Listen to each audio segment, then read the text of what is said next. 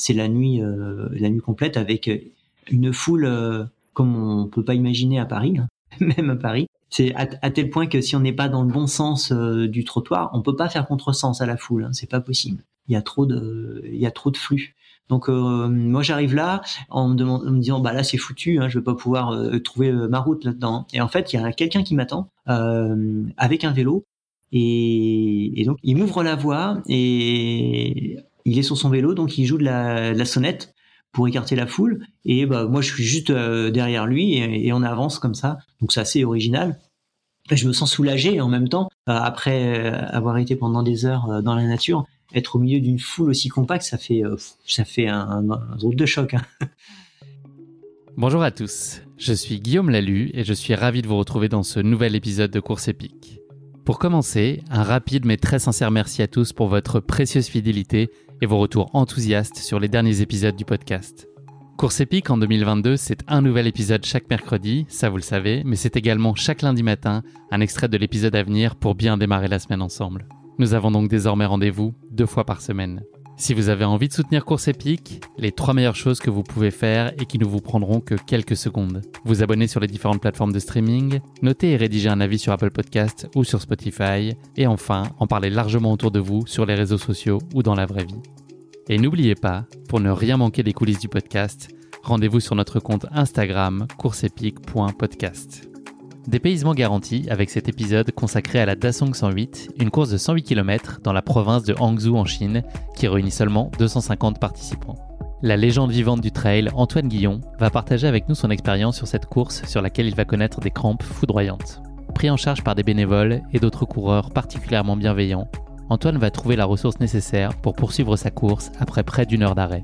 Il ne le regrettera pas, tant le spectacle qui va ensuite s'offrir à lui sera inattendu et sa performance non mais attendez, vous pensiez vraiment que j'allais vous raconter tout l'épisode dans l'introduction? Vous allez découvrir la suite dans quelques minutes, franchement ça vaut le coup. J'ai passé un moment très agréable à échanger avec Antoine, dont la gentillesse et l'humilité n'ont d'égal que l'incroyable niveau de performance dont il fait preuve depuis une vingtaine d'années. Mais je ne vous en dis pas plus. Antoine va vous raconter tout ça bien mieux que moi. Bienvenue dans notre nouvel épisode de Course épique, China Down. Bonjour Antoine, je suis ravi de te recevoir dans ce nouvel épisode de Course épique. Comment vas-tu? Bonjour Guillaume, euh, merci, euh, ça va très bien. Je suis très content de pouvoir participer à ton podcast. Donc, bah, c'est parti, on va voyager en Chine, je crois aujourd'hui. Exactement, ça va être une bien belle course épique que tu vas nous faire vivre. Je suis moi aussi très heureux en tout cas qu'on puisse échanger ensemble. Antoine, on va évoquer ton parcours sportif, bien évidemment, mais avant de l'évoquer plus en détail, est-ce que tu pourrais te présenter de façon peut-être plus générale avec les nombreuses casquettes que tu as sur la tête, parce qu'il y en a un, certain nombre au-delà de la seule course à pied. Est-ce que tu pourrais nous dire un peu qui est Antoine Guillon? Eh bien, euh, bah, ça remonte à 1970. je suis Très bon millésime. Voilà. je suis né en 1970 dans les Yvelines, donc euh, loin de l'Hérault où j'habite euh, aujourd'hui. donc j'ai grandi là-bas, pas très à l'aise parce que j'avoue que la, la, foule me gênait déjà quand j'étais gamin et j'étais pas non plus très assidu dans à l'école. Ça m'ennuyait. En fait, moi j'aimais l'espace, courir, aller dans l'eau, m'amuser aller dans la forêt et c'était ça mon tempérament déjà euh, gamin. Et euh, donc il a fallu que je patiente jusqu'à jusqu'à peu près l'âge de de 20 ans faire mes études euh, me spécialiser dans dans l'espace vert d'ailleurs dans dans l'élagage exactement pour ensuite partir au soleil là dans, dans le sud de la France dans l'Hérault où je me suis posé. J'ai toujours fait du sport à cette quand j'étais gamin on va dire j'ai toujours fait du sport couru euh, j'aimais beaucoup ça. C'était un moyen pour moi de, de m'évader, de m'échapper et puis de, de me sentir euh, bien. C'était à peu près le seul moment où je me sentais réellement bien, quoi, bien dans ma peau. Tu vivais ces moments-là tout seul ou quelqu'un t'a éveillé à ça? Est-ce que c'était une pratique que tu partageais avec euh, des copains, avec la famille? Ou est-ce que c'est aussi un moment d'introspection et d'évasion que tu vivais pour toi? Alors c'était d'abord assez seul parce que c'était mes escapades. ensuite, quand j'avais 12 ans, mon, mon père s'est mis à courir et il voulait pas le faire seul, donc j'ai couru avec lui pendant pendant à peu près deux ans. Euh, on courait sur route et puis après euh, les nos niveaux euh, euh n'étant plus les mêmes, euh, bah, j'ai terminé par courir dans mon coin et c'était très bien. Hein. Moi, j'ai beaucoup j'aime l'introspection, pardon. Donc c'était, ça me correspondait très bien. Donc j'ai beaucoup couru sur sur route jusqu'à l'âge de 23 ans. Euh, et ensuite, bah, c'est dans les dans l'Hérault quand on a déménagé, euh, mon épouse et mes deux, deux, enfants et moi, que j'ai découvert le trail. C'est là que je me suis réellement mis à courir euh, sur les sentiers. Et j'ai découvert une première euh, épreuve qui était la course des Templiers en 2002. Et ça a été un déclic. C'est à partir de là que je me suis senti vraiment bien en accord avec avec moi-même, avec avec le, la course à pied. Ça m'a donné un vrai but. Euh, sportif réellement, c'est même au-delà de, du sport. J'ai, je, je, pense que le, le trail, ça, ça correspondait d'un coup à tout ce que tout ce que j'appréciais. Ça a vraiment donné un sens à, à ma pratique. Et puis après, bah, je me suis découvert aussi des facultés sur la longue distance. Et puis je me suis engouffré là dans cette dans cette brèche et j'ai fait mon chemin. Et après, je suis devenu presque professionnel, on va dire, dans cette discipline en en deux, à partir de 2010 et puis ça m'a permis de beaucoup voyager, de rencontrer beaucoup de monde, de d'améliorer aussi notre qualité de vie en, apprenant à bien m'alimenter, en prenant euh, soin de, de mon corps aussi et c'est devenu on va dire un art de vivre. Donc bien plus qu'une discipline sportive, c'est un, état d'esprit. oui, bien au-delà d'une discipline sportive, ouais, bien au-delà. Est-ce que tu as compris euh, très vite que les, ton, bah, ton corps et ton esprit auraient envie de t'emmener sur des efforts euh, longs et très longs? Est-ce que ça a été assez immédiat ou est-ce que toi tu savais pas trop où tu mettais les pieds et puis petit à petit tu as eu envie d'aller euh, un peu plus loin, un peu plus haut, explorer d'autres terrains? Comment tout ça euh, s'est construit? Ah, Ça, ça s'est construit en fait tout gamin parce que c'était mon caractère. Euh, je voulais toujours aller plus loin. Je pratiquais déjà l'apnée quand j'étais quand j'étais enfant dans la baignoire. Quand j'avais 4-5 ans, si mes mes, mes parents euh, voulaient avoir la paix, ils me faisaient euh, retenir la respiration, mettre la tête sous l'eau. Ils venaient chercher 20 minutes plus tard. voilà, ils étaient tranquilles à un moment. Donc euh, j'ai gardé cette habitude et puis bah rester une minute sous l'eau quand j'étais tout petit, ça c'était amusant, mais évidemment le but c'était d'atteindre deux minutes et puis trois et puis quatre et cinq et puis je me suis pris au jeu jusqu'à faire plus que ça. Et ça a toujours été comme ça, enfant. Il fallait que je, je, je fasse plus. si mon père me donnait à, à faire euh, sur un petit chantier euh, creuser euh, creuser un trou. Bah c'était pas un trou. Sur une heure il fallait que je creuse deux jours trois jours pour faire un immense trou pour rentrer dedans. Ça a toujours été comme ça en fait. Et la longue distance c'est quelque chose auquel j'aspirais vraiment quand j'étais déjà gamin à 12 13 ans. euh, je voulais aller loin, loin, loin, mais par contre, j'étais freiné parce que mon père me disait non, non, tu vas te blesser, c'est pas bien. C'était quand même, faut, faut pas oublier que c'était en 82, 83. À cette époque-là, un marathon, c'était déjà le bout du monde. Hein, donc, euh, c'est pas comme aujourd'hui euh, les longues distances qui sont banalisées. À l'époque, non, il y avait des règles, on les dépassait pas. Et moi, je ne rêvais que d'une chose, c'était de, de faire des grandes traversées. Donc, si tu avais pu, tu aurais passé tes journées entières dehors à courir? Euh, courir, faire du vélo. Mais j'avais déjà cette chance. Hein. J'habitais dans les Yvelines, euh, tout près de la forêt, et je passais beaucoup de temps là-bas. Beaucoup de temps. Alors j'y partais en vélo, j'y partais à pied, et j'avais cette liberté. Mes parents me laissaient euh, relativement libre, et je pouvais partir quasiment autant de temps que je voulais dans les bois. Donc je m'en privais pas.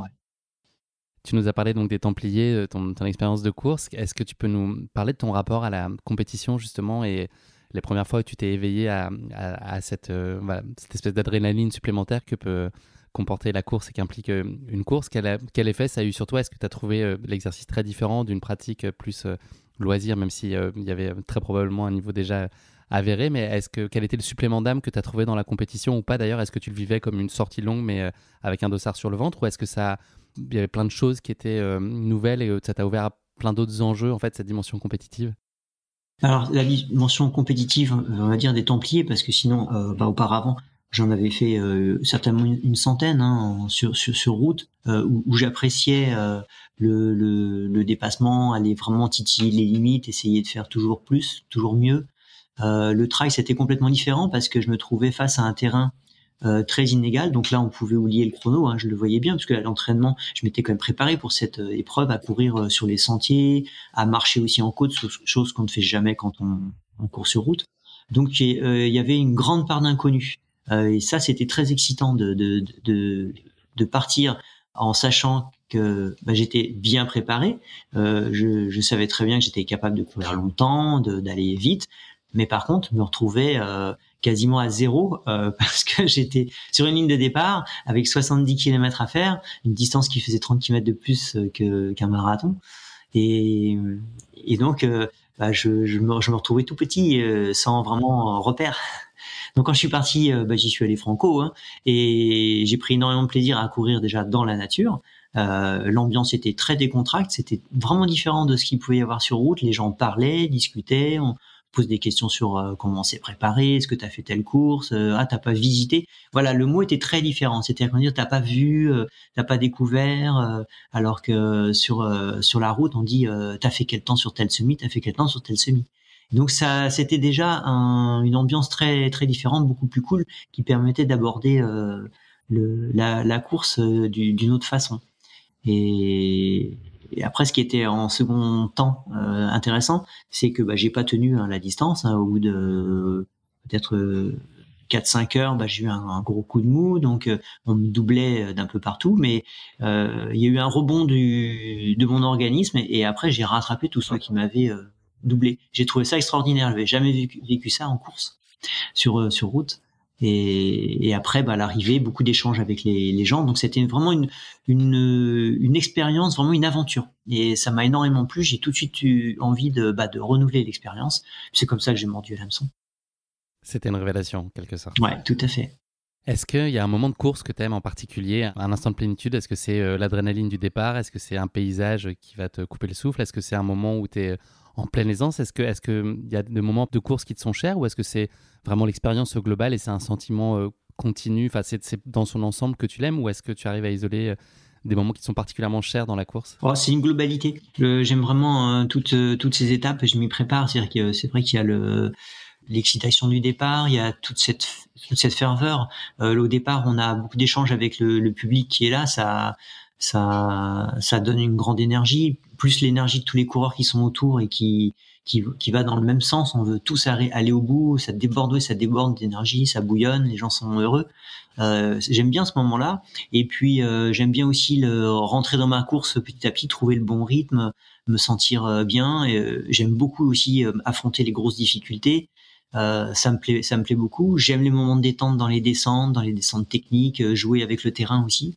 Euh, et j'aime bien aussi euh, pouvoir courir librement sur une piste large pour euh, souffler après après avoir avalé les difficultés, avoir ce sentiment de d'aisance, d'avaler 10 km facilement. Et puis il y a toujours cette en, fond, il y a cette un peu émerveillement de, des capacités physiques humaines. c'est une réflexion que je me fais souvent quand je suis sur des sur des grandes courses. Après 20 heures, on est encore en train de courir dans, dans des endroits compliqués ou alors facilement sur des endroits dégagés. Et je trouve ça incroyable que notre organisme avec si peu de, de, de, carburant euh, puisse nous permettre de faire ça. Quoi. Et ça, ça me ça m'épate. Puis après, bah il y a l'arrivée, bien sûr. C'est aussi un bon moment de retrouvailles avec euh, avec les autres, avec les amis. Et puis c'est euh, la satisfaction d'avoir atteint un, but, son objectif, ou d'avoir découvert quelque chose. Tous les moments sont bons dans la course, on le sait, mais dans le trail, finalement. Ta réputation de très bon gestionnaire, elle te précède, de gestionnaire en course, hein, j'entends, et t'as valu le surnom de métronome. Est-ce que c'est avant tout lié à une très bonne connaissance que tu as toi de ton corps et de tes ressources mentales et que tu as glané euh, au fil de tes expériences? C'est ça qui fait que tu arrives euh, à être en, contrôle et en maîtrise et à faire face à peu près à toutes les situations avec euh, beaucoup de régularité et de sérénité? je pense que effectivement c'est lié à, une bonne connaissance de, de, mon corps, enfin une bonne connaissance de mes rythmes. J'aime bien être à l'écoute et des sensations et, et, de mon cardio aussi. En fait, j'ai établi, je pense que j'ai établi eu, des moyennes. Euh, voilà, quand je me sens bien, mon cœur est à tel euh, à peu près tel battement, ça veut dire que je peux durer à peu près tant de temps. Euh, J'aime bien aussi savoir euh, ma vitesse ascensionnelle ou en, ou en, descente sur différents types de terrains. Et j'ai toujours été curieux de noter un peu tout, tout, ça et puis de faire des comparatifs, essayer de comprendre ce qui me convenait le mieux, là où il fallait que j'insiste à l'entraînement pour améliorer telle ou telle partie. Et euh, ce qui fait que oui, j'ai une bonne connaissance de ce que je suis capable de faire. Après, c'est à moi de bien gérer pour euh, pour arriver à l'objectif, bien sûr, hein, parce que je peux être capable de de courir euh, tant de temps à telle vitesse, mais si je pars un poil trop vite, je vais me rater. C'est dans ta nature, enfin, cette idée d'être très méticuleux et très attentif, ou est-ce que tu as compris que c'était le une des façons en tout cas de réussir à progresser, d'aller plus loin, euh, t'imposait d'avoir cette espèce de discipline et de rigueur dans le suivi de tes performances, dans peut-être dans ton alimentation, ton hygiène de vie au général. Est-ce que c'est ça, t'a toujours, ça a toujours été ta façon de fonctionner ou est-ce que tu as compris que c'était aussi un, outil indispensable pour pouvoir aller plus loin? Bah, J'aime bien avoir des, repères, je pense, pour savoir où j'en suis et dans un objectif effectivement de, progression. Donc noter ces entraînements, c'est pas bête parce que ça permet de de se situer. Si par exemple euh, on, part en voyage pendant pendant euh, quelques semaines, on revient, c'était pas le même type de terrain d'entraînement pendant un bon moment. On revient, euh, bah, c'est quand même pas mal si on revient sur un terrain connu de pouvoir comparer pour voir si la période qu'on a passée ailleurs a été productive ou, au contraire a été plutôt négative. Euh, et ça permet de se comprendre aussi euh, d'apprendre à apprivoyer son corps à voir ce qui fonctionne ce bien ce qui est bon pour euh, soi ou pas euh, donc dans, dans ce, cet objectif-là, oui, j'ai pas mal noté d'éléments d'information et depuis gamin, hein, j'ai toujours fait ça. J'ai mes carnets d'entraînement depuis l'âge de, de, de 12 ans. Est-ce que tu pourrais nous parler euh, de ce que tu considères être tes points forts et puis les, zones sur lesquelles tu vois des améliorations, possibles pardon? Et est-ce que hum, tu es dans une logique où tu as plutôt envie d'appuyer sur euh, tes points forts et de lisser un peu tes points faibles ou est-ce que tu essaies de faire des points faibles, tes points d'amélioration si tu en as identifié? Ou est-ce que tu es dans une logique d'essayer de toujours de faire évoluer vers le mieux les choses sur lesquelles aujourd'hui tu te sens peut-être un peu moins à l'aise et sur lesquelles il faut, ça requiert un peu plus de boulot? Est-ce que, comment est-ce que tu, gères aussi ces ces aspects-là sur lesquels tu es peut-être moins à l'aise? Bah, ça a été évolutif en fait. Euh, au départ, quand j'ai abordé le trail, euh, bah, je manquais de, je manquais de puissance.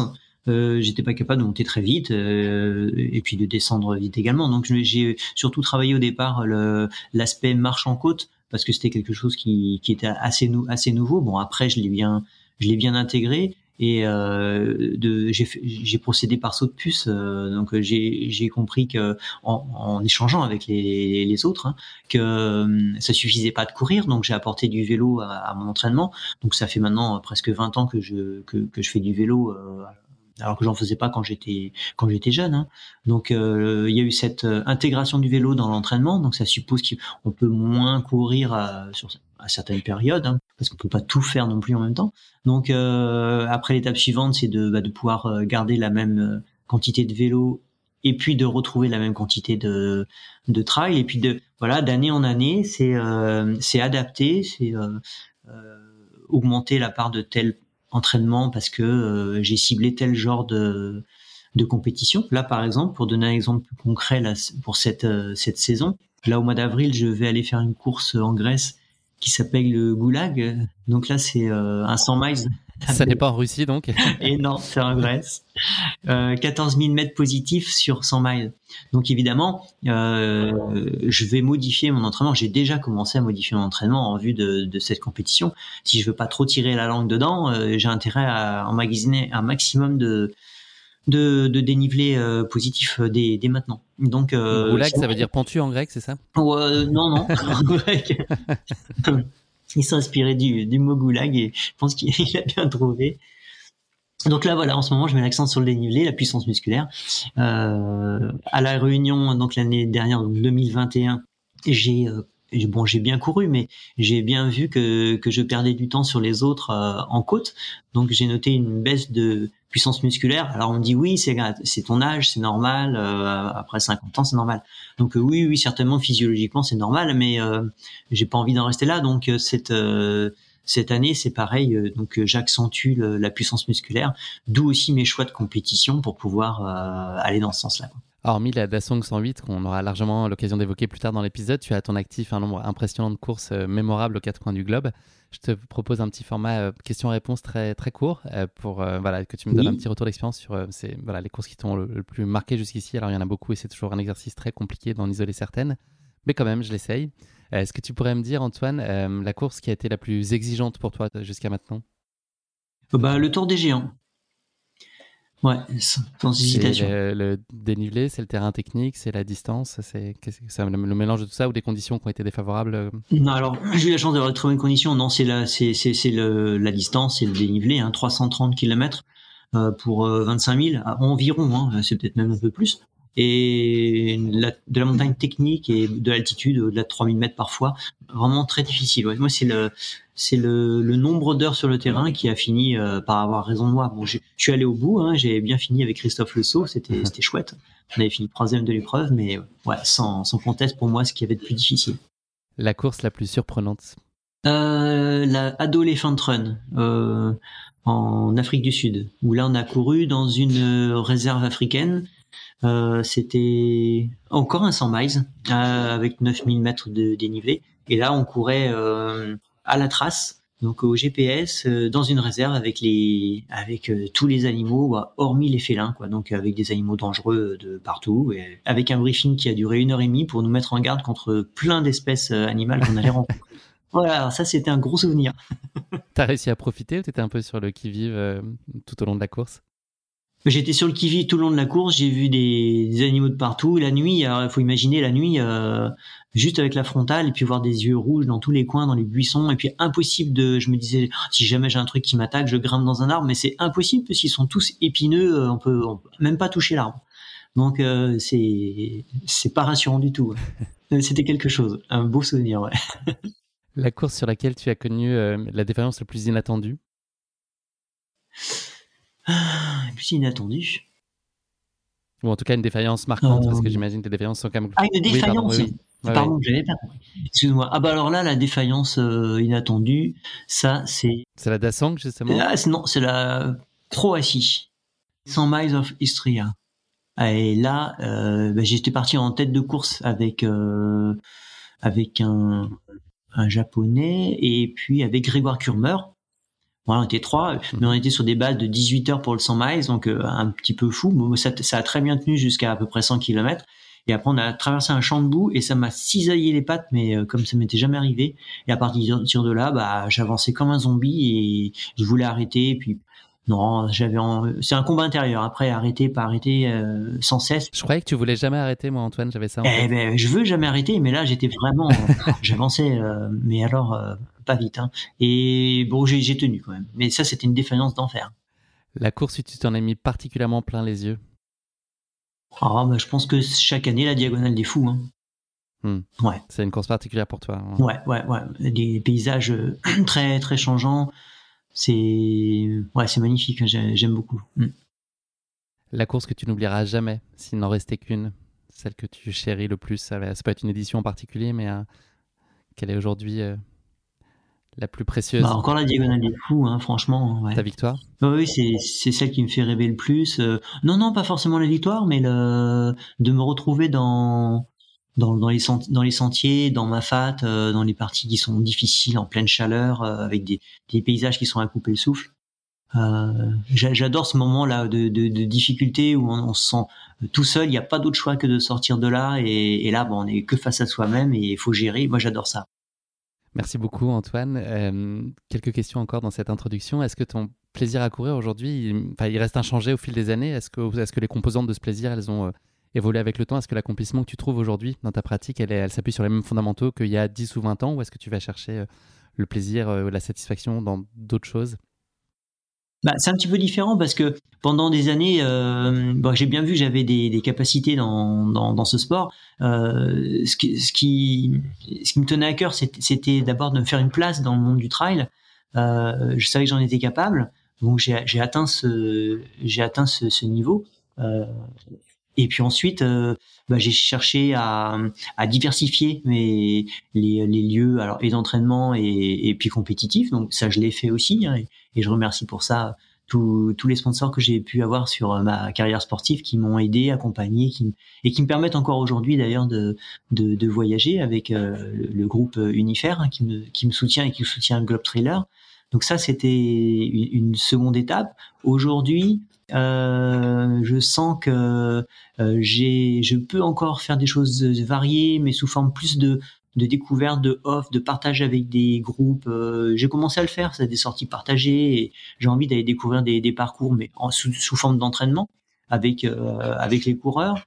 Et puis aussi de la curiosité maintenant de voir comment je vais pouvoir tirer mon épingle du jeu au, au fil des années. Parce que là maintenant, ça va être une sorte de lutte contre le temps aussi, euh, où physiologiquement, normalement, euh, les capacités baissent. et essayer de trouver des astuces pour contrer pour contrer ça. Donc je suis toujours aussi motivé parce qu'il y a toujours du challenge. En fait, ce qui me motive moi c'est le challenge. Donc là maintenant le challenge ça va être de faire le mieux possible et puis de, de titiller les, les plus jeunes en ayant 50 puis 55 puis 60 ans pour c'est rigolo quoi. Donc moi ça me ça me ça m'éclate ouais.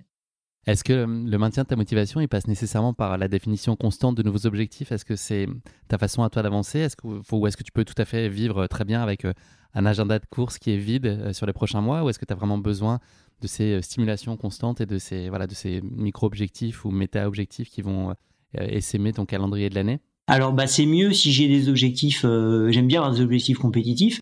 Là, quand on a eu la période plus sévère avec le Covid où tout était interdit, en 2020, bah, on a quand même réussi à faire des, des off. Je me suis entraîné dans mon coin, je me suis entraîné la nuit, euh, euh, je me suis entraîné, hein, je ne vais pas dire le contraire, hein, j'ai continué de m'entraîner.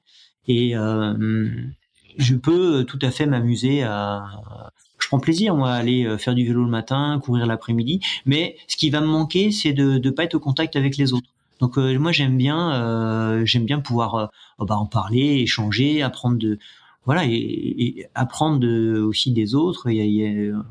moi, je progresse dans l'échange. Donc, euh, courir dans mon coin, ça ne me suffirait pas. Non, il faut que je, sois au contact.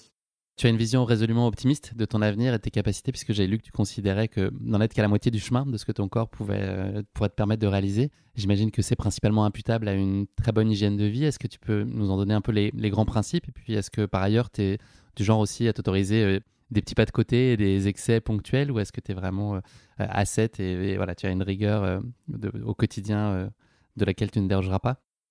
Ouais, non, je pense pas être à 7, mais effectivement, oui, la vision de pouvoir continuer longtemps, oui, je l'ai, je l'ai, je l'ai, depuis longtemps. si toi, je suis encore là aujourd'hui, à maintenant j'ai 51 ans, et puis bah, si je, pars 15 ans en arrière, 51 ans, ça devait me paraître loin, et puis je devais déjà dire que à 50 ans, je continuerais, et bon, c'est toujours le cas. Donc ça, ça tient d'une confiance en soi qui vient de d'une bonne hygiène de vie, d'un bon équilibre, euh, et puis de d'être heureux aussi, hein, heureux de ce qu'on fait. Euh, je suis pas trop branché, tu vois, j'ai pas de télévision qui qui vient me m'envahir un peu l'esprit en me disant tu devrais consommer ci, tu devrais faire ça. Euh, je pense que t'aimes ça. Non, moi je, fais mes choix. Et puis euh, ça a toujours été. Ça fait 30 ans que j'ai pas de de télé. J'insiste un petit peu là-dessus parce que c'est quand même, je trouve, le, fléau du siècle. Hein, c'est ça. Hein. Pour moi, c'est cette euh, cette cette invasion d'informations qu'on peut avoir chez, chez soi, alors qu'il suffit de tout couper quand on est à la maison et de vivre pour soi, tout simplement. Donc moi, c'est ce que je fais depuis très longtemps. Et puis ça m'empêche pas d'être au contact au contact des autres quand j'ai décidé de le faire d'aller à tel endroit parce que j'ai décidé de le faire. Donc euh, ma, ma, vie est un petit peu comme ça, je la dirige en fait, je, fais mes choix et, et, j'avance. Et je pense que ça c'est c'est bon aussi parce que je sais où je vais et, et j'ai le temps de réfléchir à où j'ai envie d'aller. Euh, je prends mes décisions, enfin on prend nos décisions ensemble à la maison et c'est comme ça que c'est comme ça qu'on avance. Donc on est bien dans notre peau et et donc on peut avoir une certaine confiance dans, dans l'avenir. On l'a compris, le trail euh, et la course à pied de manière générale, c'est un des piliers fondateurs de, ta vie, mais c'est loin d'être le seul. Il y a évidemment ta famille, euh, l'écriture aussi, dont on n'a pas parlé encore, ta nouvelle vie d'agriculteur qui sont euh, indispensables à ton accomplissement. Est-ce que c'est facile à organiser ou est-ce que c'est un casse-tête incroyable au quotidien d'arriver à trouver le juste équilibre et d'avoir bah, tous ces piliers structurants, de ta vie pardon, qui sont bien à leur place et qui font que tu, te sens bien et que tu prends du plaisir? Alors c'est pas évident. Effectivement, j'aime beaucoup. Il y a plein, de choses qui me tiennent à cœur. Alors j'avais fait une formation horticole et j'aime beaucoup l'arboriculture, j'aime beaucoup les arbres. C'est pour ça qu'on en a planté beaucoup, qu'on a un grand verger, des oliveraies. On... Mais c'est une passion. Et en même temps, j'aime aussi écrire. Euh, euh, j'aime aussi aller en Grèce, apprendre le grec, courir, faire du vélo. Et les journées sont trop courtes. J'aimerais tout faire, mais je peux pas. Alors euh, c'est compliqué parce que quand je me mets à faire quelque chose, euh, j'ai envie d'y rester. J'aime aussi beaucoup faire des murs de pierre, donc euh, ça, ça manque pas aussi bien à Vaillant qu'en Grèce. Je, peux en avoir pour des années. Hein. J'en ai des, quantités immenses à faire, mais c'est pénible parce que si j'en fais pendant 3 à 4 heures, je dis, il oh, faudrait que j'aille faire du vélo, oh, faudrait que j'aille courir. Puis après, ce soir, il faudrait que j'écrive. Et puis, bien, bien entendu, j'arrive pas à tout faire. Hein. Donc, euh, il y a une petite frustration quand même. Mais, euh, mais bon, ce qui domine, c'est quand même le plaisir de ce que je fais. Donc, ça va. J'arrive à gérer quand même. Est-ce que tu peux nous parler justement de la raison d'être de ton projet d'achat de livret et puis de la construction de, la maison en Grèce? Est-ce que voilà quel sens tu donnes à, ce projet? Et puis je pense que tu as un lien euh, très particulier avec la Grèce. Est-ce que est-ce que tu vois ton avenir, enfin votre avenir en tout cas, s'écrire là-bas, en tout cas partiellement? Bah, alors ça vient de tout petit. Mes parents allaient en Grèce euh, chaque année. Euh, quand j'étais tout petit, hein, j'avais un, an, j'y allais, j'y allais bah, un mois, et puis chaque année après pendant un mois tous les tous les étés. Euh, et ensuite, euh, bah, j'ai pris le relais euh, seul en y allant à mon tour chaque été. Et puis, on a pris tisser des liens avec des gens dans une région du sud du Péloponnèse. Puis, à force, c'est, devenu aussi un, un, projet. Au fil du temps, on dit ça serait bien un jour de pouvoir s'installer là-bas. Et puis, on a acheté une oliveraie il y a deux ans maintenant. Euh, d'un, hectare et sur, la, sur, le, sur le, laquelle on va pouvoir euh, construire une maison. Donc là, elle est en train de se terminer. Et le projet, c'est de, c'est de passer, euh, partager mon temps, quoi, partager notre temps euh, entre la Grèce et puis et puis la France, euh, en produisant de, de, de l'huile d'olive de, qualité, parce que c'est c'est une, une huile euh, monovariétale qui s'appelle la Koroneiki dans la région de Kalamata, qui est réputée une des meilleures du monde. Et donc on apprend avec les Grecs à, à nous en occuper. Et bon là maintenant c'est bien parti et c'est, c'est encore autre chose qu'on apprend. C'est chouette. Merci beaucoup pour cette introduction, Antoine. Elle a été un peu longue, mais ça valait le coup de bien s'immerger dans ton parcours de vie avant de s'attacher plus particulièrement à, ta course épique. Merci. Place maintenant à notre euh, rubrique qui s'appelle la basket chinoise, qui porte bien son nom aujourd'hui euh, au regard de, la course qui va nous intéresser. Première question de cette basket chinoise, donc il y a un portrait chinois version sportif. Si tu étais un personnage fictif, qui serais-tu? Oh, J'avoue que c'est surprenant un personnage fictif. Euh, T'as pas d'héros d'enfance euh, J'en ai créé un, c'est Tim Ronwood, donc il m'irait bien en fait. C'est euh, un, un court, un ultra trailer euh, qui à qui il arrive pas mal de d'aventures, voilà, qui est confronté à des, à des personnes qui ne partagent pas forcément ses, sa façon de vivre, mais du coup s'adapte. Donc je trouve ça assez correspondant. À quel point il est inspiré de toi, ce team? Je pense que c'est un coureur un peu aventureux qui aime qui aime découvrir, qui aime le, dépassement de soi, tout en partageant, euh, de, en essayant de partager euh, des, des, bonnes valeurs. Il aime l'huile d'olive ou pas? Probablement. Ah, certainement, oui. à découvrir dans un prochain tome. Parce que le, le, deuxième se passe en Grèce, donc effectivement, euh, il y a deux, deux volets déjà. Exactement. Si tu étais un animal, Antoine, lequel serait-il? Ah, J'ai toujours aimé le serpent. C'est un animal euh, assez euh, énigmatique euh, qui est, qui est méconnu, qui est assez discret. Donc moi j'aime bien le serpent, mais il n'est pas agressif. Hein, attention. une couleuvre. Allez, on va dire une couleuvre, ouais. Dernière question de cette basket chinoise. Est-ce qu'il y a un sportif ou une sportive qui a une source d'inspiration particulière pour toi, quelle que soit la discipline, quelle que soit à l'époque? Est-ce qu'il y a un sportif ou une sportive qui a marqué ta vie? Ouais, depuis petit, moi, c'est Yanis Kouros. Yanis Kouros euh, qui euh, quand tu courais euh, jeune enfant c'était ton ah, inspiration. ah, me faisait rêver parce qu'il traversait des comme des, des, grandes distances en Australie. C'était un, un champion bah, du, du 24 heures du 48 heures des 6 jours ça m'a toujours fait rêver oui Merci beaucoup Antoine. le moment est venu de parler de ta course épique, la Dasong 108. Avant cela, je vais planter le décor de la course comme je le fais habituellement. Donc là, l'exercice était un peu particulier puisqu'il n'y a pas beaucoup d'informations euh, sur Google, euh, sans parler couramment chinois en tout cas, ce qui n'est pas mon cas. Donc euh, voilà, tu m'as transmis quelques éléments bien utiles pour en donner les contours. situé dans la province de Hangzhou, à 170 km de Shanghai, cette épreuve de 108 km pour 6000 mètres de dénivelé positif se déroule en petite montagne avec un point culminant à 466 mètres. La course compte son lot de versants très escarpés, un sol constamment dur fait à 70% de marches cimentées, de sections sur route et quelques sentiers de crête très techniques, tout cela sous une humidité particulièrement marquée. La course combine également des forêts qui seraient autrement inaccessibles, le passage à proximité d'un lac immense, de longs moments de solitude et à l'inverse des sections en contact d'une foule très dense lors de ces passages urbains. Cerise sur le gâteau, histoire de pimenter un peu cette course qui en a peut-être pas besoin, euh, l'édition à laquelle tu as préparé en 2016 se tenait 4 semaines seulement après la Diagonale des Fous sur laquelle tu venais de signer une tonitruante deuxième place. Donc euh, voilà, un sacré enchaînement. Euh, en tout cas, voilà quelques éléments. J'ai rien oublié sur la Dasong, c'est à peu près ce qu'il faut avoir en tête sur le contexte de la course. Il manque rien. Oui, oui, son, son, son, son format, euh, tu, l'as dit, oui, c'est, bon. Avant qu'on se plonge dans ta course épique, Antoine, j'ai malheureusement pour toi euh, une petite rubrique qui s'appelle la question qui pique de course épique. Donc, c'est une question euh, très gentiment pièce que je pose à chacun de mes invités. Donc aujourd'hui, on va parler beaucoup de crampes euh, dans ce récit de, ta course épique. Et dans la liste des, crampes célèbres, il y en a une euh, particulière et relativement récente, qui est celle qui a connu Usain Bolt à l'occasion de la dernière course de sa carrière, puisque euh, la superstar jamaïcaine n'a en effet jamais pu terminer la dernière course qu'il devait faire. C'était une finale du relais 4 x 100 mètres des mondiaux d'athlétisme de Londres en 2017. Et donc voilà, il était lancé à la poursuite du Britannique Mitchell, Blake et de l'Américain Coleman, et il s'est cabré à une cinquantaine de mètres de l'arrivée, notre pauvre Usain. Il avait la jambe gauche en déséquilibre. Il était victime d'une crampe qui l'a empêché de mener euh, le bâton jusqu'à l'arrivée. donc voilà, il avait les larmes aux yeux. Il s'est arrêté. Euh, il était probablement euh, très meurtri par ce triste dénouement et cette fin de carrière. Il a refusé le fauteuil roulant qu'on lui proposait pour se relever péniblement et aller par lui-même retrouver ses coéquipiers en boitant. Donc voilà, cette question qui pique aujourd'hui relative aux crampes va donc s'intéresser à ce sprinter de légende qui est Usain Bolt. Je vais te demander, Antoine, de classer par ordre de vitesse de pointe euh, croissante, donc de la moins rapide à la plus rapide, trois espèces animales et Usain Bolt. Est-ce que tu es prêt? Donc, les, voilà les trois, les trois animaux. Le moins rapide, le plus rapide. et au milieu, de tout ça, au milieu de tout ça, il y a Usain Bolt. Donc, l'écureuil, le guépard, le rhinocéros et donc Usain Bolt.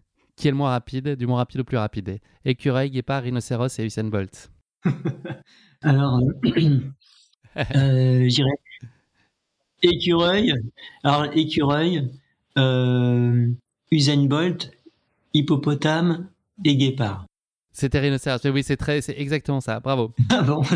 La vitesse de pointe de l'écureuil, c'est 32 km/h. Usain Bolt, c'est un peu plus de 40 km/h euh, quand il est au maximum. Le rhinocéros peut atteindre les 55 km/h. Moi, je ne savais pas.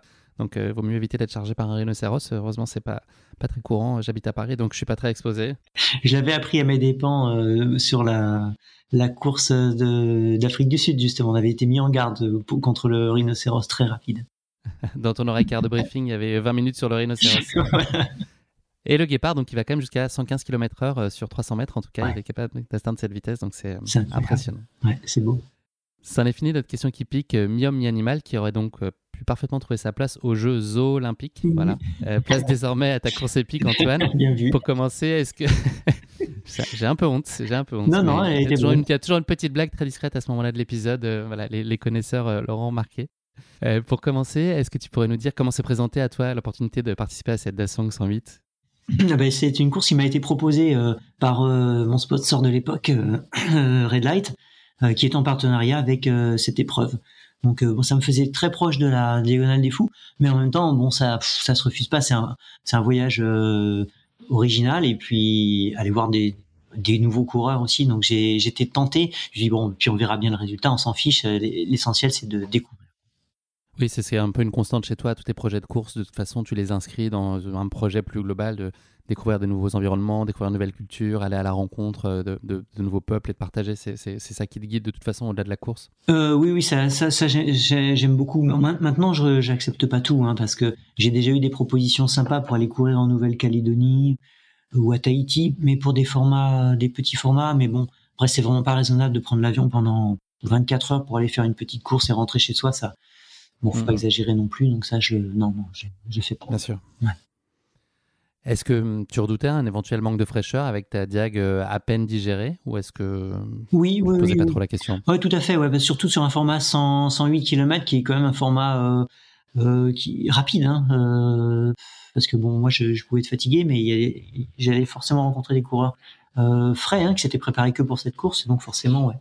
de ce côté-là, j'avais des des, craintes, mais bon, des craintes, mais euh, bon, tu sais aussi moi le, résultat. Si, si je peux gagner une course, je suis content. Si après euh, je suis loin derrière, euh, c'est pas grave. Hein, c'est le chemin qui est important aussi. Hein, donc de, toute façon, je sais que je, je serai satisfait de, de participer. Est-ce que tu as mis en place quand même quelques éléments de préparation en particulier ou le seul objectif là c'était de bien te retaper après la diag et d'arriver le plus frais possible? Bah, j'ai pas eu le temps parce qu'en fin de compte j'ai su ça à trop très rapidement, on va dire, oui, même trop rapidement. Donc, euh, j'ai pas eu du tout le temps de mettre en place une, un entraînement particulier, adapté. Tout ce qu'il me fallait faire, c'était euh, jongler entre la récupération de, de la diagonale, donc sur euh, sur euh, ouais deux semaines à peine, et puis reprendre juste ce qu'il fallait pour faire un petit pic d'entraînement une semaine avant de, avant d'être prêt sur la Dazon, parce qu'il y avait quatre semaines, je crois, d'écart. Donc c'était c'est très très court. Est-ce que tu as quand même eu le temps d'apprendre à, dire en chinois où est-ce qu'est la ligne de départ, s'il vous plaît, ou c'était même trop court pour que tu aies le temps d'apprendre ça? Euh, non, j'ai pas eu le temps. non, j'ai pas eu le temps. Et d'ailleurs, quand il y a eu le décompte de la course, euh, comme je savais pas compter jusqu'à 10, j'ai rien compris. Et moi, je pensais qu'ils discutaient, ils étaient en train de faire le décompte et hop, c'est parti sans moi. Note pour plus tard, regardez comment on dit prêt peut partir en chinois. Est-ce que tu peux nous parler justement, Antoine, de, ton arrivée qui a été un peu tâtonnante, justement, de ton arrivée sur place, et puis euh, ensuite de tes premières impressions quand tu es arrivé dans la ville de Hangzhou, quel a été un peu ton rapport d'étonnement sur cette ville que tu découvrais? Oui, alors c'était un voyage euh, oui particulier parce que je suis arrivé à Shanghai. Moi, j'avais un billet d'avion pour Shanghai et un second billet d'avion pour aller de Shanghai à Hangzhou.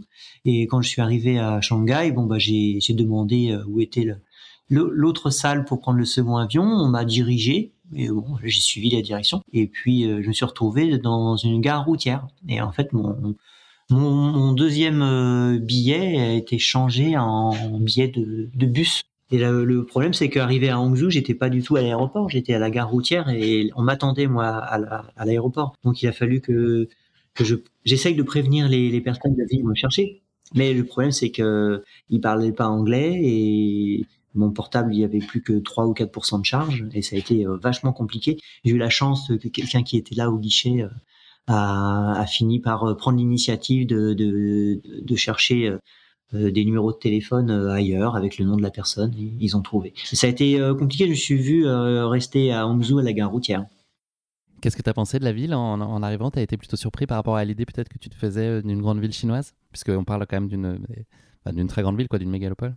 Bah en fait, j'ai été surpris dès, dès Shanghai, parce qu'enfin, entre, entre, Shanghai et Hangzhou, il y a 160 km au moins, et ben il y a 160 km d'immeubles, de barres d'immeubles et de, et je me suis même amusé parfois à compter des, des espèces de lots de, de, de barres d'immeubles où je me disais, tiens, là, ça représente près de tant de milliers de personnes par immeuble. ça fait 200 euh, 000 personnes ici, 200 000 personnes par là. C'est, c'est faramineux, hein, c'est pas du tout nos, notre échelle de, c'est pas la même échelle, de comptage. Non, non, non, c'est, c'est fou. C'est une vraie fourmilière. J'ai été surpris par ça.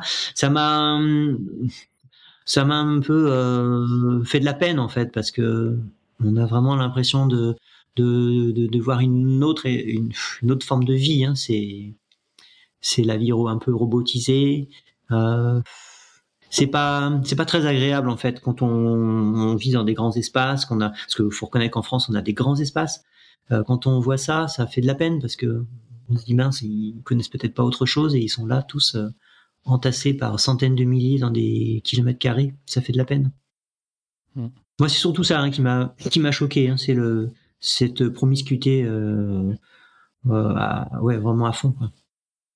La journée qui suit ton arrivée, tu découvres un peu plus précisément le terrain environnant. Euh, quels premiers enseignements t'en tires sur la course qui t'attend? Est-ce que tu as déjà une intuition sur ce que ça présage pour la suite?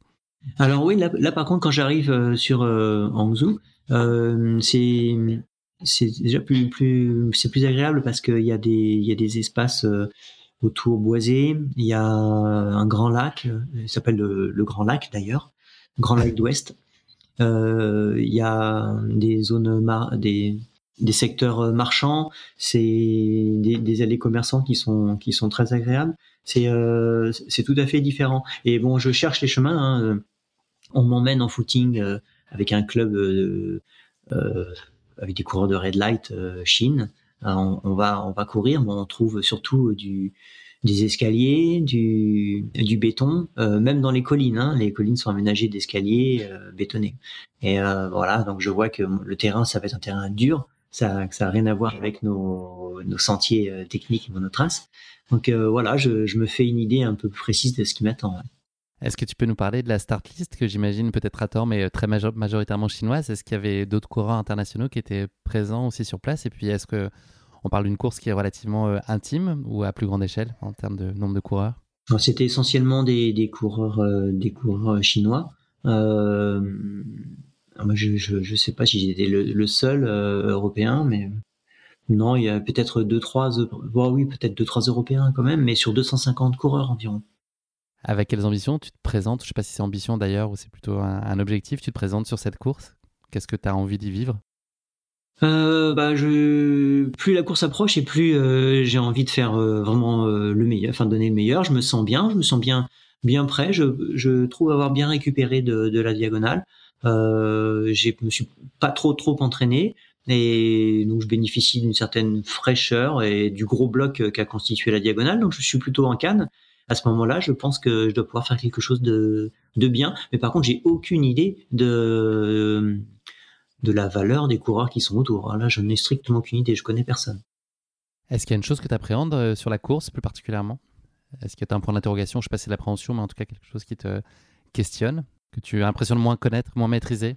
Euh, non, ce qui va m'inquiéter, c'est surtout que quand on s'est entraîné, donc il fait chaud, humide, euh, et que les escaliers sont très glissants. Et là, euh, bon, j'ai fait un bon choix quand même de, chaussures avec des semelles Vibram qui, accrochent, mais malgré tout, j'ai vu que ça, glissait euh, sur les dalles lisses, et c'est un peu ça que je crains, c'est euh, de perdre beaucoup d'énergie avec avec ce, cette surface glissante. Ça y est Antoine, nous sommes le 19 novembre 2016, le grand jour est arrivé. Est-ce que tu peux nous parler euh, du cadre de la course et nous projeter dans le décor environnant à quelques instants du départ? Et puis quelle est l'atmosphère sur place? Est-ce que l'ambiance est à la fête? Alors euh, là, on, est réunis, donc les 250 coureurs euh, sous l'arche de, départ. C'est dans une grande cour de, avec des, des immeubles qui sont autour, mais très colorés, avec décorés pour la pour la circonstance, avec beaucoup de euh, beaucoup de banderoles, euh, des écritures euh, chinoises que je ne comprends pas du tout, mais c'est tout ça, c'est très très gai. avec des coureurs qui sont tous habillés en long. en Chine, on court souvent en long, pas beaucoup en short. Donc je suis un des seuls en tenue assez assez assez légère et ils sont tous armés de bâtons et on n'a pas de chemin devant nous on a juste des immeubles vitrés et je sais pas encore par où on va sortir c'est la surprise. Donc la procédure de départ, elle est assez euh, inhabituelle ou en tout cas inattendue? Bah, complètement inattendue parce que franchement, je, sais, je vois dans quel sens on va partir, mais il y a que des immeubles en face. Et alors bon, du coup, tout le monde parle, ça dure longtemps. Et puis euh, il y a le décompte que je ne comprends pas. Et hop, tout le monde s'élance et fonce vers euh, des baies vitrées. Et avant qu'on arrive, les baies vitrées s'ouvrent. Donc ce sont des baies d'immeubles, hein, des baies vitrées. Il faut attendre que les baies vitrées s'ouvrent et puis après on, rentre dans le hall, euh, dans le hall du bâtiment et on ressort de l'autre côté où les, les, portes par contre sont déjà ouvertes avec des gardiens qui nous indiquent le trottoir par où euh, nous échapper. Donc il y a une course vraiment très originale dès le départ. Hein. C'est assez inattendu effectivement. Et donc après un départ qui est euh, assez soutenu mais qui te va finalement assez bien, tu te frottes aux premiers escaliers de la course euh, qui vont donner euh, d'emblée lieu à quelques acrobaties et justement ce que tu évoquais tout à l'heure comme petite source d'appréhension, ça commence un, un exercice pas très simple. Bah effectivement, ouais, on court sur le trottoir pendant les quelques centaines de mètres et puis aussitôt, bah, on prend un premier escalier et qui part, euh, par contre, de manière surprenante, déjà dans, une, dans une forêt, alors qu'on était en, pleine ville. Ça, je l'avais pas remarqué. Et effectivement, il y a des collines autour qui permettent de, de, de, nous échapper, mais qui sont masquées par la hauteur des, des, des immeubles. Euh, et à partir de là, on, on pense plus à la ville, on est déjà parti. Donc c'était assez remarquable. Au bout de peut-être un kilomètre, déjà on pense plus à la ville, on est dans un environnement au moins euh, végétal. Mais par contre le sol, il n'y a plus de vitrées. Voilà. Alors le sol, il est il est à l'ombre, donc euh, c'est très glissant parce que à ce moment-là, il doit faire à peu près 25, 20, oui 25 degrés, je dirais, et avec une une petite brume euh, au-dessus. Euh, alors peut-être aussi un peu de pollution, mais il y a le lac qui est pas très loin, donc je pense que c'est surtout une brume très humide. Et, et donc euh, bah, l'ambiance est moite et le sol, lui, il est, il est glissant parce qu'il est recouvert de espèce de lichen. Et bah, dès que ça descend, bah, il y a des dérapages. Hein. Je fais des sorties de sorties de d'escalier. Bon, sur les bords, c'est beaucoup d'arbustes bien denses, donc on se rattrape très facilement, mais hop, on se remet sur le sur le sur les rails et puis et puis c'est parti. Et bon bah ce jeu-là, euh, j'y vais quand même assez euh, enfin tranquille. J'y vais pas tranquille, mais j'essaye de de pas me laisser emballer. J'ai le cœur qui va très haut et à 90%. Et, et, je dois être en 7 ou 8e position, ça, ça cavale, euh, et puis ils ont l'habitude. Ça se voit qu'ils ont l'habitude de courir dans les escaliers. C'est globalement euh, pas très simple de communiquer et de suivre le tracé, euh, puisqu'il y a des bénévoles qui sont aussi très contents de faire des photos avec les coureurs. Donc, vous vous perdez un petit peu, notamment dès le départ, en fait, puisque vous passez à côté du premier CP et c'est pas, pas juste toi, c'est vous êtes un certain nombre de coureurs à, passer complètement à côté, c'est ça? Voilà, effectivement, bah, la course se met en place. Les, je, je, finis par avoir un rythme à peu près équilibré avec un avec un coureur. Euh, on peut pas, on peut pas discuter parce que il parle pas anglais euh, du tout. Euh, Donc si checkpoint, ça, ça allait. Donc on, parlait du checkpoint parce que bah, on en était à une douzaine de kilomètres et puis on savait qu'il y avait un point d'eau.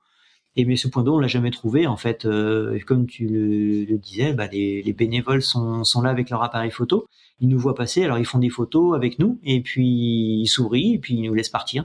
Mais ils nous disent pas qu'il y avait un, il fallait aller à droite pour aller euh, sur les tables de ravitaillement. Donc c'est comme ça que, bah, à deux, on loupe le, premier CP. Et avec cette moiteur, la, la, chaleur qu'il y avait, euh, ça, ça, posait problème. Donc il y avait un autre CP 11 km plus loin. Et où là, de nouveau, on a vu un autre bénévole qui, pareil, fait des photos, et nous disait de continuer. Euh, ils disent ouais, this way, donc euh, pour aller euh, en face. Et on se, on se disait que non, c'est pas possible. Et, en me retournant, j'ai vu qu'il y avait une autre rue avec des tables euh, et le ravitaillement. Donc en fait, on est allé heureusement nous ravitailler. Et, mais le bénévole n'était pas là pour nous envoyer sur la table de ravitaillement. Il était là pour faire des, des photos, clairement. Encore une originalité. Donc tu passes ce, premier point d'eau et puis tu continues ensuite à longer une base militaire avec un, coureur chinois.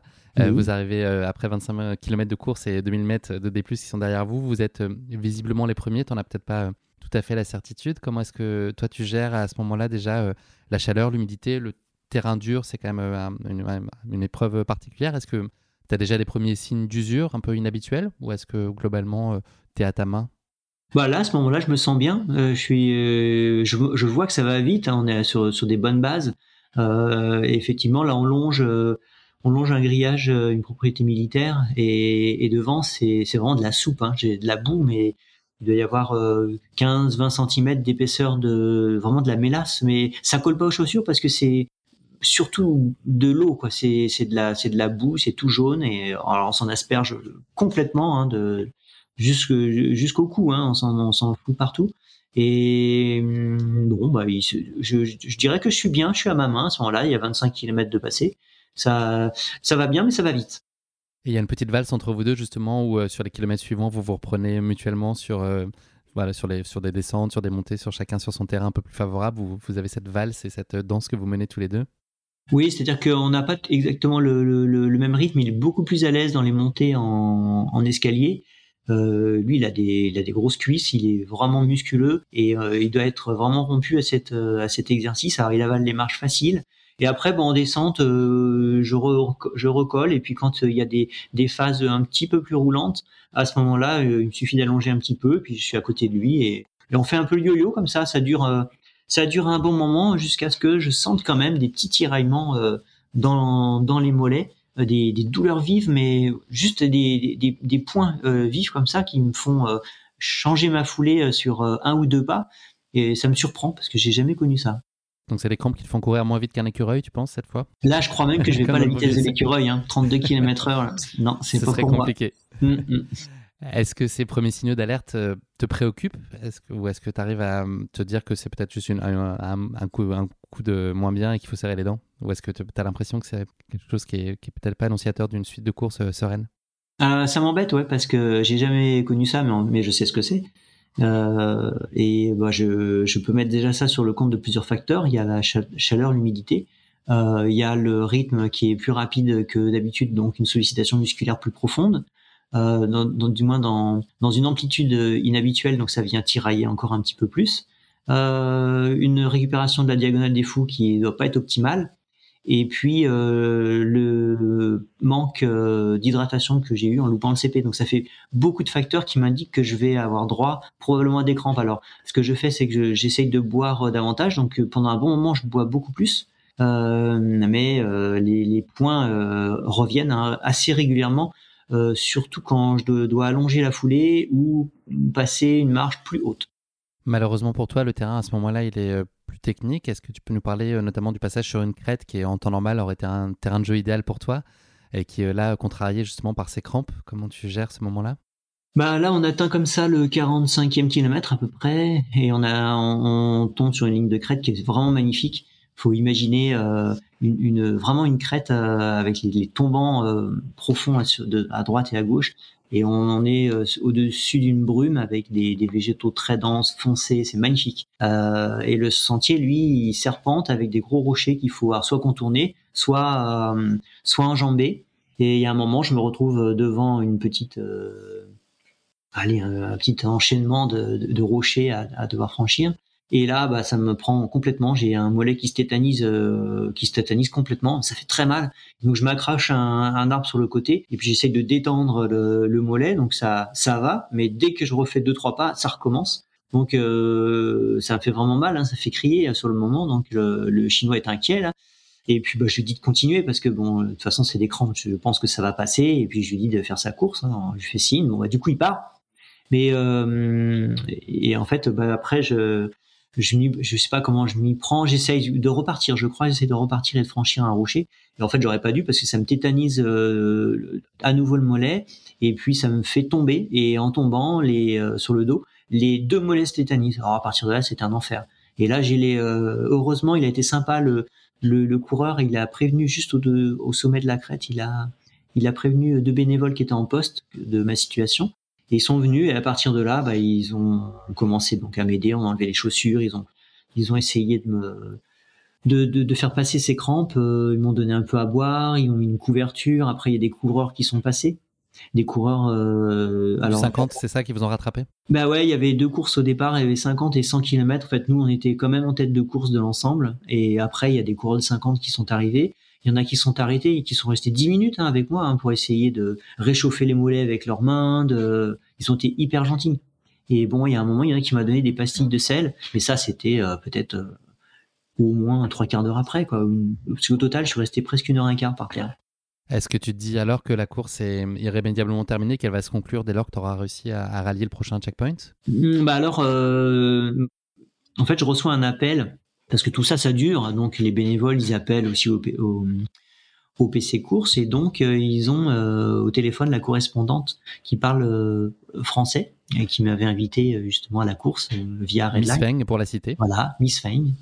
Et donc elle me, elle, me dit que 3 km après, il y a la bifurcation de, du 50 km et que là il y a l'arrivée du 50 km juste à côté et puis que bah, j'ai qu'à passer par là quand je peux marcher pour pour arrêter. Moi, j'ai dit on verra. J'ai dit on verra. Mais dans ma tête, euh, cette idée-là me venait même pas à l'esprit hein, d'arrêter. Je me disais surtout comment sortir de là? Et, puis donc finalement, bah, euh, ça va, ça va mieux euh, à force de, de, boire les massages, tous les, tous les, tous les soins que les, personnes essayent de m'apporter. Donc je remets mes chaussures et puis bah je teste hein, de, passer un rocher, ça passe. Je fais quelques pas encore, donc ça, ça, ça a l'air de, de, de pas se crisper de nouveau. Donc euh, je bon bah je suis accompagné par les par des coureurs et puis par des personnes de la de l'organisation. On doit faire encore un ou deux kilomètres et puis là il y a la bifurcation. Et là je, je, je fais appeler le le, le comité directeur pour leur dire que je continue, que c'était ok et que euh, puis voilà de toute façon je me dis qu'il y a d'autres d'autres CP plus loin. Si jamais euh, ça venait à recommencer, bah après je serais obligé d'arrêter. Mais dans mon, dans esprit, je suis pas venu euh, jusqu'en Chine pour aller faire 50 km et puis mettre le clignotant. Donc c'est ça qui te tient la ressource, tu vas la chercher, enfin ce qui te donne euh, de l'allant pour continuer en dépit de la douleur, parce que ce serait probablement beaucoup plus simple d'abandonner à ce moment-là. C'est cette idée de se dire que tu n'as pas fait tout ça pour euh, t'arrêter au bout de 50 km bah, d'une part, il y a ça, et puis il y, a, y a toute l'énergie des personnes qui étaient autour, qui ont essayé de, bah, qui ont fait ce qu'il fallait pour que je puisse repartir. Ils ont été, ils ont été vachement sympas, donc euh, pour eux aussi, c'est, je, je, me disais, c'est chouette si j'arrive à finir cette course, dis donc, ce sera, ce sera un bel exploit, et puis ils seront contents aussi. Enfin, tout le monde sera content. Moi, eux aussi, il y a, y a, pas de doute. Donc, euh, ça donne euh, une force supplémentaire.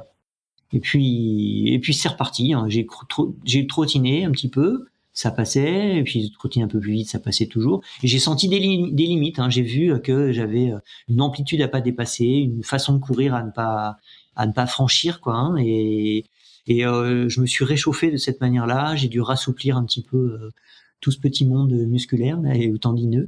et puis c'est reparti. Tu connais ensuite, donc on a compris la machine euh, est relancée, tu connais un, merveilleux accueil à l'approche du CP6. Est-ce que tu peux nous parler de cette arrivée sur ce checkpoint et cette pause réconfortante où tu te fais bichonner et t'en profites aussi pour refaire le plein de sel? Alors oui, oui, je donc du coup ça va, ça va pas mal. Je ce qui est assez, c'est marrant. Curieusement, je j'essaye de de savoir où j'en suis parce qu'il y avait plein de coureurs sont passés, du 50, du 100, je sais pas qui est qui. Hein. Et, euh, et, donc euh, il y a a d'abord un petit il y a un pointage en fait avant le, avant ce CP il y a un pointage et là je vois sur la feuille de pointage que je suis euh, je suis sixième, je crois. Et je me dis, bah, je suis pas si loin, donc si ça continue comme ça, allez, objectif, c'est d'essayer de rattraper le, le, podium, quoi. Voilà. Donc, euh, je, me suis fixé un nouvel objectif. Je Compétiteur jusqu'au bout. Voilà, et c'est reparti. Et là, j'arrive au, au, CP suivant. Alors euh, là, j'ai un beau comité d'accueil parce qu'ils me, qui, bah, tous savaient ce qui se passait. Et puis, euh, euh bah, il y avait, il y a un, un responsable de club qui est là, il me fait un massage. Pendant ce temps-là, on me fait manger, on me donne mes, des patates douces qui, ont été, qui ont été cuites spécialement parce qu'ils savent que j'aime la patate douce. Il me donne euh, du bouillon avec du sel, il me, donne des pastilles de sel pour la suite. Vraiment, je suis, euh, je suis chouchouté. Là. Tout pour que tu n'aies pas envie de repartir en fait. ils ont compris que je voulais arriver. ils voulaient, ils savaient que je voulais arriver et j'avais besoin d'un petit coup de pouce. Non, là, ils ont été vraiment gentils et et ça, ça donne du beau au cœur. Donc euh, il y avait une bonne ambiance. C'était, en fait, c'est pas une, une compétition. Euh, euh, on voit bien, c'est pas une compétition internationale, c'est une compétition. Euh, euh, c'était la première édition hein, de cette de cette épreuve, donc ils mettaient vraiment leur cœur pour que ça fonctionne. Et puis ils étaient très contents que je sois là. Et puis et puis c'était réciproque. Donc il y a il y a un bon courant qui est passé. Et puis voilà, je suis reparti de là avec tout ce qu'il fallait pour pour aller au bout cette fois. Tu repars donc en cinquième position à une heure et quart du premier et 30 minutes du troisième. Est-ce que tu peux nous parler un peu de la, suite de la course? Parce que le, le, contexte évolue un petit peu. Tu es dans un environnement qui est beaucoup plus urbain. Tu vas euh, traverser un parc qui surplombe un concert. Enfin, c'est un peu une autre euh, dynamique et une autre expérience que ce que tu avais connu jusqu'alors. Comment est-ce que toi, tu vis euh, ces passages un peu plus dans la foule avec de la lumière? Est-ce que c'est aussi agréable? Et je ne sais pas si ça casse la monotonie, mais est-ce que ça, en tout cas, te donne une autre lecture et te donne une autre forme d'énergie? Effectivement, ça change, euh, ça change, comme tu le dis, ça, devient beaucoup plus urbanisé. On, oui, on, refait une petite euh, incursion dans la ville, et, là, je suis quand même un peu inquiet, surtout pour le balisage, parce que bah, c'est très éclairé. Il faut imaginer que la nuit en, Chine, alors qui tombe très tôt à cette époque, c'était à 17h30, hein, il fait déjà nuit.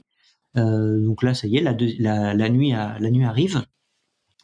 Et il y a des lumières de partout et il faut arriver à distinguer des petits, des petits fanions dans tout ça. Euh, ou des petites lumières clignotantes euh, rouges, mais des lumières clignotantes rouges, il y en a partout. Faut, les vélos en ont, les mobilettes, euh, il y en a de partout des clignotants. Donc c'est quand même assez difficile, il faut être très très vigilant.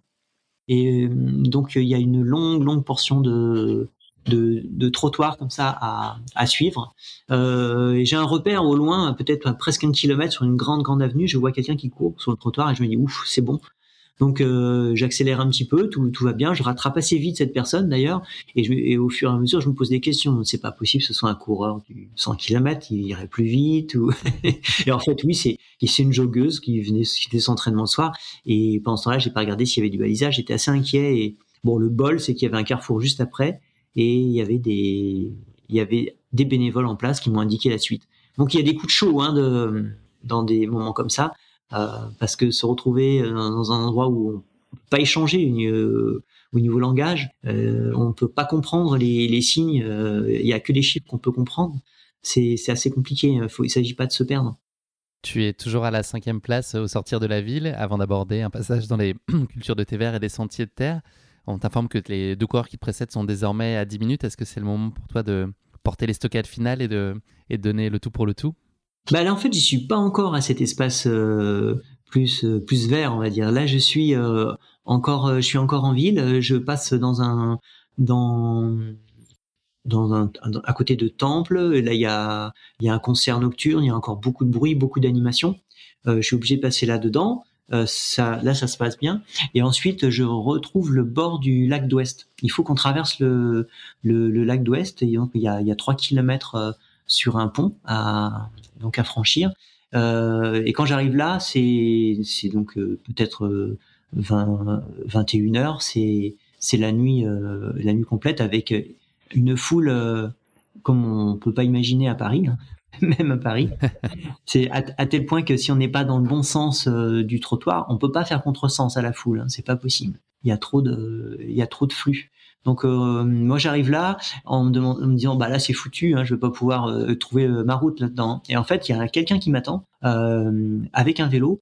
Et, donc il va il va se mettre... la voie. Oui, il m'ouvre la voie et il est sur son vélo donc il joue de la, sonnette pour écarter la foule. Et bah moi je suis juste derrière lui et, et on avance comme ça. Donc c'est assez original. Je me sens soulagé en même temps après avoir été pendant des heures dans la nature être au milieu d'une foule aussi compacte, ça fait ça fait un, drôle de choc. Hein. et après, on arrive au pied donc de la traversée de, du lac dans, du, du grand lac d'Ouest. Et là, il est obligé de descendre de vélo parce qu'il n'a pas le droit d'être sur son vélo. Et du coup, il court à 12 km heure. Euh, alors, j'essaye de pas aller trop vite quand même, mais il est à 12 km heure en courant avec son vélo et en jouant de la sonnette. Là, il y a beaucoup moins de monde, mais et les gens euh, encouragent. Euh, c'est assez original. C'est une ambiance sympathique. Et ensuite, une fois que je suis de, de, de l'autre côté du, du lac du lac d'Ouest, là après, ça devient beaucoup plus beaucoup plus sauvage. Là, c'est beaucoup plus beaucoup plus agréable. Et alors, est-ce que ton camarade courait avec son vélo à côté de toi aussi dans, dans les, cultures de thé? Non, non, non, il m'a escorté jusqu'au ravitaillement. Et à partir de là, oui, je suis parti seul euh, dans, dans les petites collines où il y a les cultures de thé. Un endroit que j'avais vu euh, de jour, euh, vraiment magnifique. C'est des, collines entièrement aménagées pour, euh, qui ont été déboisées et replantées de, thé. Euh, avec des cultures en espalier. Donc c'est des jolis murs euh, de, pierre pour faire des, petites terrasses sur lesquelles sont plantés en ligne les, le thé. Et euh, en suivant les, courbes de la montagne, c'est très élégant, c'est vraiment très joli. Et donc même de nuit, ça, ça avait du caractère. moi, j'aime bien regarder autour de moi et franchement, j'ai bien profité de, du, du coin. Est-ce que tes douleurs physiques sont un lointain souvenir à ce moment-là ou est-ce que tu sens malgré tout une petite gêne encore présente? Là, à ce moment-là, je sens plus rien euh, et je suis aussi pris dans l'action parce que les, j'ai, je pense que je suis, oui, cinquième encore à ce moment-là et j'ai deux coureurs qui sont annoncés vraiment pas loin, à peu près à 10 minutes et doivent rester une vingtaine de kilomètres et voilà, je décide de, de, de tenter le tout pour le tout, c'est-à-dire que là, j'accélère, je reprends vraiment mon rythme dans la côte. Et puis tout se passe bien, j'arrive à allonger, euh, relancer, et, puis je rejoins déjà un premier coureur sur le sur le sommet. Euh, et c'est c'est sur le final qu'en en accélérant dans les descentes techniques où là je peux vraiment m'exprimer que je rejoins le, le, le troisième. Est-ce que tu peux nous parler des tout derniers kilomètres de ta course? Oui, alors après, bah, donc on quitte cette, euh, on quitte cette, euh, cette forêt. Bon, je connais pas du tout les lieux et je, je sais pas qu'on est, qu'on est si près de, de l'arrivée. Donc arrivé en bas, il y a encore quelqu'un qui m'accompagne avec un avec un vélo euh, et je pense qu'il me reste 3 ou 4 kilomètres. Mais en fait, euh, je, je, me rappelle bien de cette euh, cette impression euh, de, de, de, de surprise. Je m'attends à avoir 3-4 kilomètres à faire et puis je fais 500 mètres et on fait retraverser les le hall d'un immeuble et, ça y est, j'arrive. Et donc j'ai pas vraiment compris ce qui se passait. Est-ce que ça a été rétréci la distance? Je ne sais pas. Mais en tout cas, je m'y attendais pas. Mais ça met un terme à cette, course qui était, qui était vraiment un moment, un moment fort. Tu conclus ces 108 km à une inattendue troisième place compte tenu du contexte euh, dont tu nous as parlé précédemment. Après 16 heures de course, qu'est-ce que tu as ressenti donc au moment de franchir la ligne d'arrivée? Là, c'est plutôt euh, ce que tu évoques à l'instant, c'est-à-dire la stupéfaction de te dire bah ok, en fait, euh, c'est maintenant la fin. Est-ce que tu es sur, bah, content de, finalement cette remontée, d'avoir réussi à aller au bout en dépit des pépins très marqués que tu as connus? Bah ouais, je suis, je suis à la fois surpris, euh, donc ça se finisse brusquement, si brusquement, mais en même temps, ouais, je suis soulagé euh, d'avoir pu, euh, d'avoir pu reprendre l'aspect compétitif en ayant été crampé comme ça. Et c'était intéressant parce que j'ai découvert des choses aussi sur, sur gérer cette, cette douleur aussi continuer. C'est une belle expérience de pouvoir rebondir après un moment difficile. Donc euh, c'est, je suis très content d'être euh, d'être troisième dans ces conditions-là et surtout très content d'avoir surmonté un, un, obstacle un obstacle majeur, on va dire. C'était vraiment très très handicapant. Donc ouais, une grande satisfaction et puis je vois que ça fait plaisir à aux, personnes qui qui m'avaient accueilli. Euh, D'ailleurs, ils m'en font part, hein, ils sont, sont surpris aussi de, que j'ai pu euh, reprendre. Donc c'est euh, ouais, c'est un plaisir partagé et comme souvent sur les sur les trails, on, on partage ces bons moments avec, euh, avec ses proches ou avec des amis, des rencontres. Qu'est-ce qui a été hum, plus particulièrement singulier pour toi sur cette course? Qu'est-ce qui t'a vraiment étonné? C'est justement cette, euh, euh, bah, cette foule, cette coexistence entre des passages urbains très denses et un peu perdus à pas trop savoir où aller, et puis des passages où tu t'émerveilles parce que tu vois des décors incroyables. Qu'est-ce qui qu'est-ce qui a été très surprenant? Est-ce que c'est le terrain en lui-même qui est peut-être différent de ce que tu peux connaître ailleurs, ou en tout cas sur les courses que tu avais faites précédemment?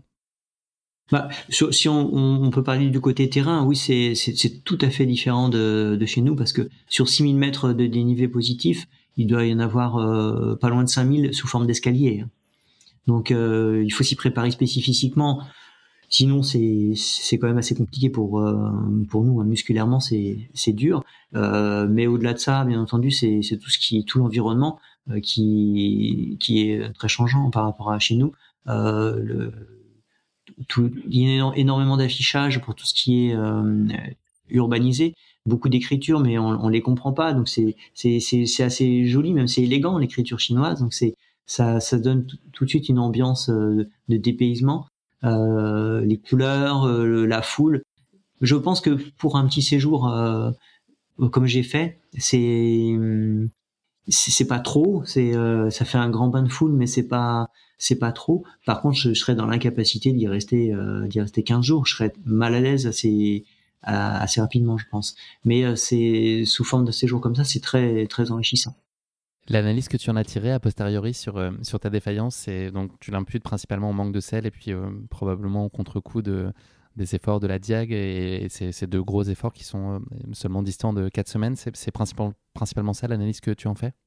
Je pense que c'est le, un petit peu le manque d'hydratation, de sel, j'en suis pas sûr, mais euh, d'hydratation et, le terrain, quoi, les marches d'escalier euh, répétitives, le sol dur, euh, avec une pose de pied qui est toujours la même, plat sur les sur les marches, les ondes de choc en descente aussi qui tapent bien là dans dans, les mollets parce qu'on peut pas trop adapter sa foulée, on est contraint d'épouser les marches, hein. donc je pense que c'est un exercice à part auquel il faut se préparer et, sans doute aussi que la, diagonale des fous était un peu proche. Ça, ça a dû jouer aussi. S'il n'y en avait qu'une, quelle est l'image que tu retiendrais de cette Dassault 108 C'est difficile. Ah, ce serait le. Moi, il y en aurait. il y en aurait trois parce que deux, une, c'est compliqué euh, à dire. Euh, Allez, le podium. Allez, le podium, ce serait la, la beauté de cette de la crête Là, ça c'était euh, c'était vraiment chouette. Je, là, on se sent seul au monde. Euh, il y avait euh, le, la culture de thé, franchement belle aussi. Et cette traversée épique où le gars était en vélo à côté de moi, dans le milieu de toute cette foule, courir derrière un vélo avec une sonnette à fond, au c'est une d'une foule mais hyper compacte, c'est vraiment rigolo, c'est original. Merci beaucoup Antoine d'avoir partagé avec nous ta course. On va parler maintenant un peu d'avenir. Est-ce que tu as les idées claires sur tes grands rendez-vous de l'année 2022 euh, ouais, là je me suis fait un calendrier, on verra euh, si on peut tout faire. Mais euh, je pars ouais dans, dans trois semaines à Cahors pour faire le, le Trail des Fontaines, un 80 km nocturne. Ensuite le 5 mars j'irai courir le trail du bout du cirque, c'est le Seven Trail, c'est un 100 km, très très joli. Ensuite le fameux Goulag en Grèce mi-avril, le 100 miles. Euh, fin mai, par contre, je ne sais pas, peut-être euh, VVX ou 100 km. Euh, c'est pas encore euh, calé, mais une course fin mai. Ensuite, le tout début juillet ou fin fin juin, une autre course en Grèce, la l'ultra mythical, enfin Olympus mythical. C'est un 100 km avec le sommet du Mont Olympe au programme. Ensuite, donc ça c'est donc août, le duo euh, des cimes avec Cédric Chavet. C'est le, nouveau format de l'échappée belle. Voilà, puis il y aura, il y aura le grand raid. Ça fait octobre, on a des chances de trouver la Réunion Ah oui, oui, oui, c'est pour la 30e. La question se pose même plus. ouais, c'est la 30e édition et ce sera ma 15e aussi. Donc, ouais, un beau rendez-vous de prix. À plus long terme, Antoine, est-ce qu'il y a une course ou un défi sportif qui te fait particulièrement envie et que tu n'aurais pas encore réalisé? Est-ce que tu as une espèce de, graal euh, absolu, euh, quelque chose qui t'habite depuis un certain nombre d'années que tu as envie de, réaliser ou tu n'as pas particulièrement ça? Hum, Bah écoute, il y a vraiment une course qui, que j'aimerais faire, c'est euh, le Spartathlon. Euh, ça, ça me, vraiment, ça me titille, mais le problème, c'est que c'est la troisième semaine de septembre. Et à chaque année, je dis, oh, il faudrait que je la fasse. Mais à chaque fois, je me dis, oh oui, mais je pourrais pas faire le grand raid. Et pour l'instant, je suis pas dans cette optique de, de, faire l'impasse sur le grand raid. Donc, euh, c'est compliqué. Mais c'est vraiment une course que j'aimerais bien faire. C'est un 246 km donc euh, mythique hein, sur de course sur route. Donc euh, ça, j'aimerais le faire. Sinon, bah non, je vais, je vais surtout essayer de découvrir chaque année une ou deux courses différentes. comme je fais depuis depuis pas mal d'années. Donc et il s'en souvent, donc j'ai quoi faire. Sinon, tu peux écrire à l'organisation de la Diag pour voir s'ils peuvent décaler éventuellement de quelques semaines faire le ça peut peut-être se négocier. Non, ça, ne devrait pas. Non, non, non, ce serait dommage. Elle est bien inscrite dans le calendrier. Elle est bien. Imbougeable, immuable. Antoine, je te propose de conclure cet épisode non pas avec le mot de la fin, mais avec le motto de la fin, la citation qui incarnerait euh, ta philosophie de vie, alors euh, de, de, vie ou de ta pratique sportive, en tout cas, une espèce de phrase qui a particulièrement de sens et qui te guide. Ouais, bah, depuis toujours. Hein, moi, c'est qui veut aller loin ménage sa monture. C'est ma façon de faire pour euh, pour tout. Merci beaucoup Antoine. C'est malheureusement déjà la fin de cet épisode. Merci de nous avoir fait vivre cet ultra en Chine qui a été euh, très dépaysant, on peut le dire, et très riche en émotions aussi. Euh, en dépit des difficultés que tu as rencontrées sur la course, on mesure à travers tes mots combien cette expérience elle a été plaisante pour toi et puis combien tu as été touché par l'accueil qui t'a été réservé à chaque instant de cette aventure, à la fois sur la course mais aussi avant et après. Bravo évidemment d'avoir trouvé les ressources mentales et physiques pour réussir à, relancer euh, cette belle machine que tu es, alors que le contexte était particulièrement défavorable et que la cause semblait euh, être entendue. C'est très impressionnant évidemment. Il me reste à souhaiter beaucoup de bonheur pour euh, tous les défis sportifs euh, qui vont s'offrir à toi à l'avenir. On, voit déjà que le calendrier 2022 est, bien rempli et on imagine que les mois et années suivantes, ce sera du même acabit. Et puis voilà, je te souhaite aussi t'accomplir pleinement bah, dans tous tes projets plus personnels qui t'animent euh, au-delà de la course à pied. Ils sont là aussi très nombreux. L'écriture, ce projet de livrer en Grèce, votre maison, enfin voilà. Je te souhaite d'être heureux, quoi, tout simplement. Merci beaucoup. C'est un plaisir de partager tout ça avec, avec vous. Merci beaucoup Antoine, à bientôt. À bientôt. Merci à tous de nous avoir suivis, j'espère que cet épisode vous a plu. Pour ne manquer aucun épisode, n'oubliez pas de vous abonner sur les différentes plateformes de streaming. Et si le cœur vous en dit, n'hésitez pas à mettre le maximum d'étoiles sur iTunes ou sur Spotify, cela aidera Course Épique à se faire connaître plus largement encore. Merci et à très bientôt pour notre prochain épisode de Course Épique.